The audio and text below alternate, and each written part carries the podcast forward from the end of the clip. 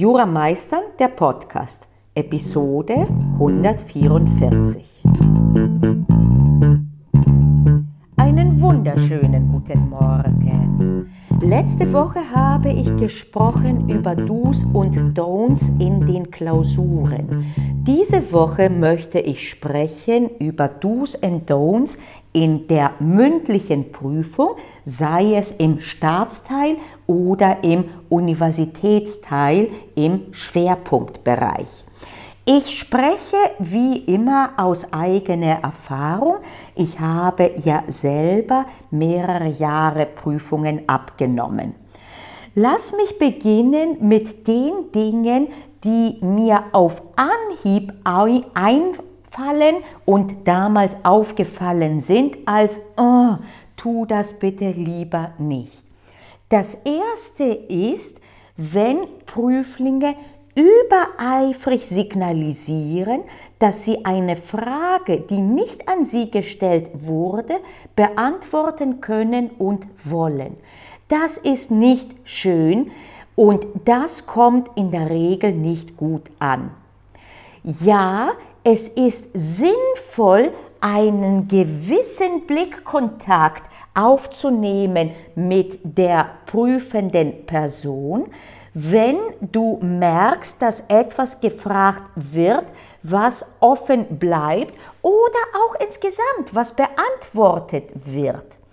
Wie macht man das so, dass es nicht negativ auffällt und dass es sogar positiv ist?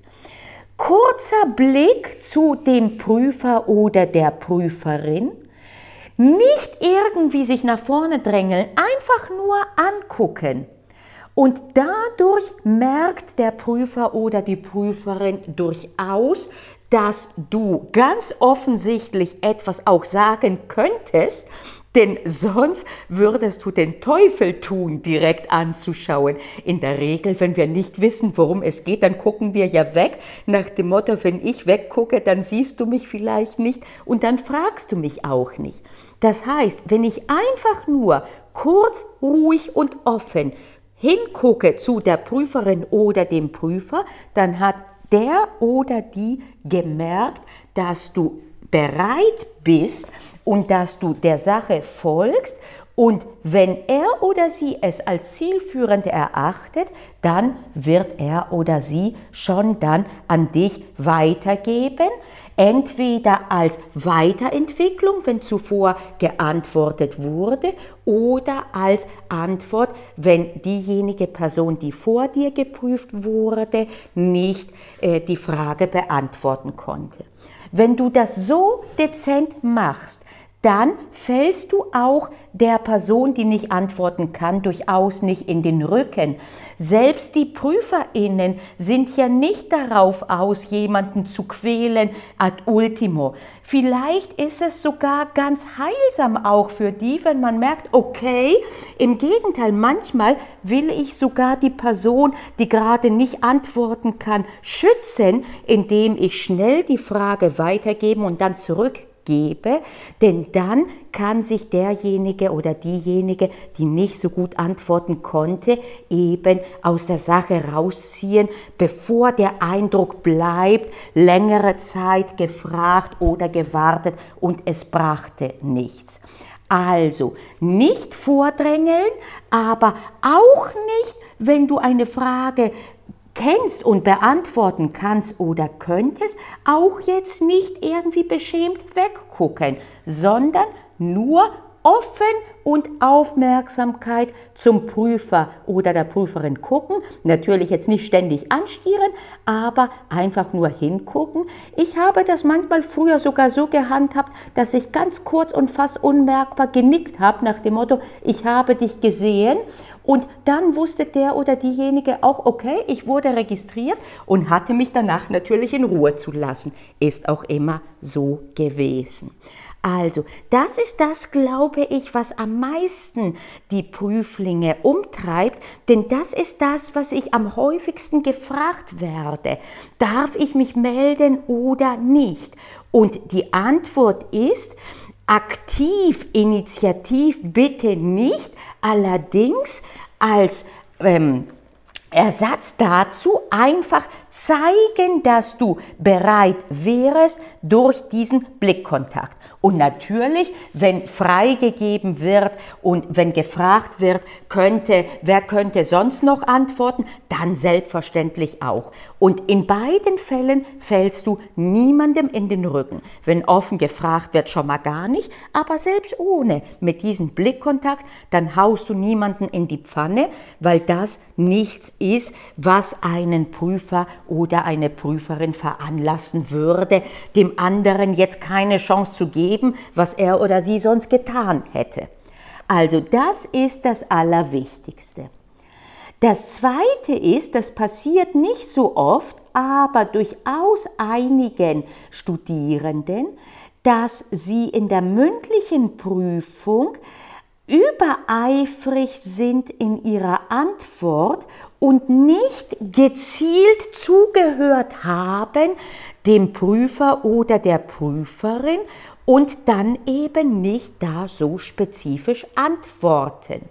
Man ist so froh, dass man denkt, dass man weiß, worauf es hinausläuft, dass vielleicht gefragt wurde, was meinen Sie denn, ist dieser Vertrag zustande gekommen? Und dann kriege ich die Antwort, ja, der Vertrag ist zustande gekommen, aber letztlich ist er dann auch angefochten worden und dadurch äh, existiert. Und wo ich mir sage, wow, wow, wow, eigentlich wollte ich das einen anderen fragen. Ich wollte erstmal nur die Antwort auf das, was ich konkret gefragt habe. Nachdem mir das vielfach passiert ist, dass mir sogar am Anfang Prüfungen zerhauen wurden, denn ich wollte etwas entwickeln und jemand, der zufällig diese Entscheidung, die ich zugrunde gelegt hatte, äh, drauf hatte, hat mir dann die Endpointe direkt hingeknallt, dann war meine ganze Prüfung zerhauen und ich konnte sie nicht mehr so entwickeln und ich musste dann was anderes fragen. Okay, das ist jetzt für mich kein Problem. Ich habe schon öfter Stantepede das Prüfungsprogramm umgeändert in der mündlichen Prüfung. Allerdings in der Regel nicht, weil man mir die Prüfung zerhauen hat, sondern weil ich gemerkt habe, dass da gar nicht gut und zäh läuft. Und manchmal ist es wirklich so, dass ich mir gesagt habe, bevor ich jetzt auf dieser Thematik rumreite, prüfe ich jetzt ganz was anderes und ich mache das jetzt aus dem Stegreif sozusagen. Also, was wäre das Pendant in du? Höre den PrüferInnen ganz konkret zu, was sie genau antworten. Ich bin mittlerweile dazu übergegangen, war, jetzt prüfe ich ja nicht mehr, äh, ich bin irgendwann dazu aber übergegangen damals, dass ich anfangs, am Anfang der Prüfung noch einmal gesagt habe, bitte achten Sie darauf, nur auf das zu antworten, was ich Sie frage und nicht auf mehr. Und wenn das jetzt nicht dir so eingeschärft wird, gibt es ja auch den Zwischenweg, dass du zum Beispiel, wenn gefragt wurde, ist der Vertrag zustande gekommen und das könnte ein bisschen problematisch sein, du kannst zum Beispiel fragen, wenn eine Pause entstehen sollte, äh, soll ich weiter, äh, weiter äh, lösen äh, im Hinblick auch auf den sonstigen, auf die, sonst, auf die sonstigen Punkte. Äh, meistens, äh, wenn man nicht zu schnell selber reinprescht, entsteht aber diese, diese Notwendigkeit gar nicht, weil die PrüferInnen dann selber entweder nachhaken oder sagen prima und den nächsten fragen sie dann etwas anderes. Äh, ich habe es einmal sogar in einer Schwerpunktprüfung erlebt in München, dass im Schwerpunktbereich dann ein Prüfling nicht nur äh, äh, übereifrig war, sondern dem Mitprüfer, damals Professor Fastrich, äh, ins Wort gefallen ist, als er anfing, was zu prüfen und er sagte, ach, Sie wollen bestimmt auf die Problematik hinaus und, und rattete das runter. Ne? Der war gut, der war verdammt gut, der Student, so ist das nicht. Aber äh, ich weiß noch, wie Professor Fastrich nur sagte, ach, wollte ich das? Und er wollte es nicht wirklich. Ne? Wie gesagt, auch da jetzt alle Dinge, es ist immer ein Gesamtbild und kein einziger Schritt ist einer, der jetzt dich, was weiß ich, was kosten würde, aber gewöhne dir an. Sowieso in jeder Konversation wäre es gut, wenn wir alle mal zuhören würden, genau was gefragt wurde und darauf antworten würden. Äh, ich fasse mir da ans eigene Näschen. Was tun wir in der Regel? In dem Moment, wo wir die Frage hören, denken wir schon über unsere Antwort nach, bevor wir überhaupt die Frage zu Ende gehört haben. Und das wäre sinnvoll im ganzen Leben anders zu tun, aber mindestens in der Prüfungssituation. Höre bitte genau hin und beantworte die Frage und nicht das, was du meinst, was dich da was du gefragt wurdest, oder gar das, was du meinst, dass man dich bitte fragen sollte in dieser Thematik. Mag sein, dass du die Thematik X viel interessanter gefunden hättest, du prüfst aber nicht gerade, du wirst geprüft. Also hör bitte zu und presche da nicht zu stark vor. Okay, was haben wir bis jetzt? Wir haben das melde ich mich, oh ja oder nein, und wir haben das höre zu. Was fehlt noch? Ach ja, eine Sache fällt mir auf Anhieb auf, die ich immer nicht gut fand. Wenn ich was gefragt habe und die Reaktion war dann ein Blick runter in den Grüneberg und dann Blättern, aber Akkordblättern, links und rechts und nach oben und nach unten. Das hat mir immer gezeigt, dass nicht nur man nicht wusste, wo etwas genau, wie etwas genau stand, sondern nicht einmal, was man denn wo gesucht hat. Das ist nicht gut. Wenn es so eine Situation ist bei dir, dass du meinst oder du wirst auch gefragt nach einer Vorschrift und du weißt die Hausnummer nicht, dann denke laut und sage, äh, ich weiß im Moment nicht mehr genau, welche Vorschrift es war. Es müsste aber eine Vorschrift sein, zum Beispiel aus dem Mietrecht. Äh, und da wir hier Wohnraum haben, äh, auch aus diesen speziellen Paragraphen zum Wohnraum und da es um die Beendigung des Mietverhältnisses geht, schaue ich dort oder unter Umständen in den allgemeinen, in den allgemeinen Vorschriften des Mietrechts.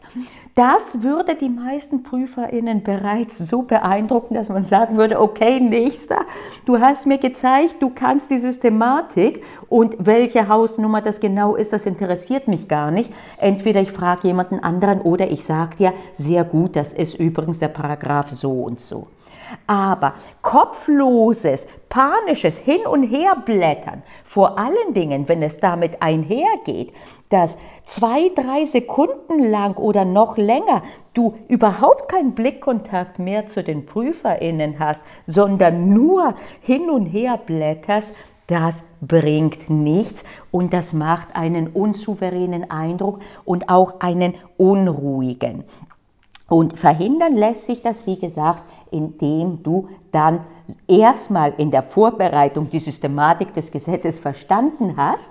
Da hilft dir meine viel zitierte und gerühmte, also von mir viel zitierte, ich weiß nicht, ob andere das auch tun, also diese Worum es geht Methode, die auf Systemverständnis und auf Systemverständnis der Zusammenhänge basiert dann kannst du durchaus auch sagen, das muss eben eine Vorschrift sein, die da und da ist und das und das werde, da werde ich gerade gezielt suchen. Manchmal versuchte ich früher in solchen Fällen dann zu fragen, wo suchen Sie denn genau, in welchem Bereich und warum, um genau das rauszukitzeln. Leider Gottes kam das nicht so oft raus, dass diese Systematik überhaupt beherrscht wurde, weil viele Studierende viel zu sehr versuchen, sich zu merken, welcher Paragraph das genau ist und viel zu wenig mit der Systematik des Gesetzes arbeiten, so dass sie dann im Falle des Falles etwas alleine suchen können. Okay, das waren, ich glaube, bei den Klausuren waren es auch drei Punkte, die ich gebracht habe. Hier sind es definitiv drei. Solltest du noch Fragen haben zu spezifischen Situationen, was das Do, was das Don't ist in einer solchen Situation, gilt auch in dieser Folge ähnlich wie in der letzten. Schreib mich doch an, frag mich und wenn das interessant ist auch für andere, werde ich daraus auch durchaus mal eine neue Podcast-Folge machen. In diesem Sinne, danke fürs Zuhören und bis nächste Woche. Du hast Panayota Lakis zugehört, der Gründerin und Inhaberin von Jura Meistern, dem innovativen und anderen Jura-Repetitorium.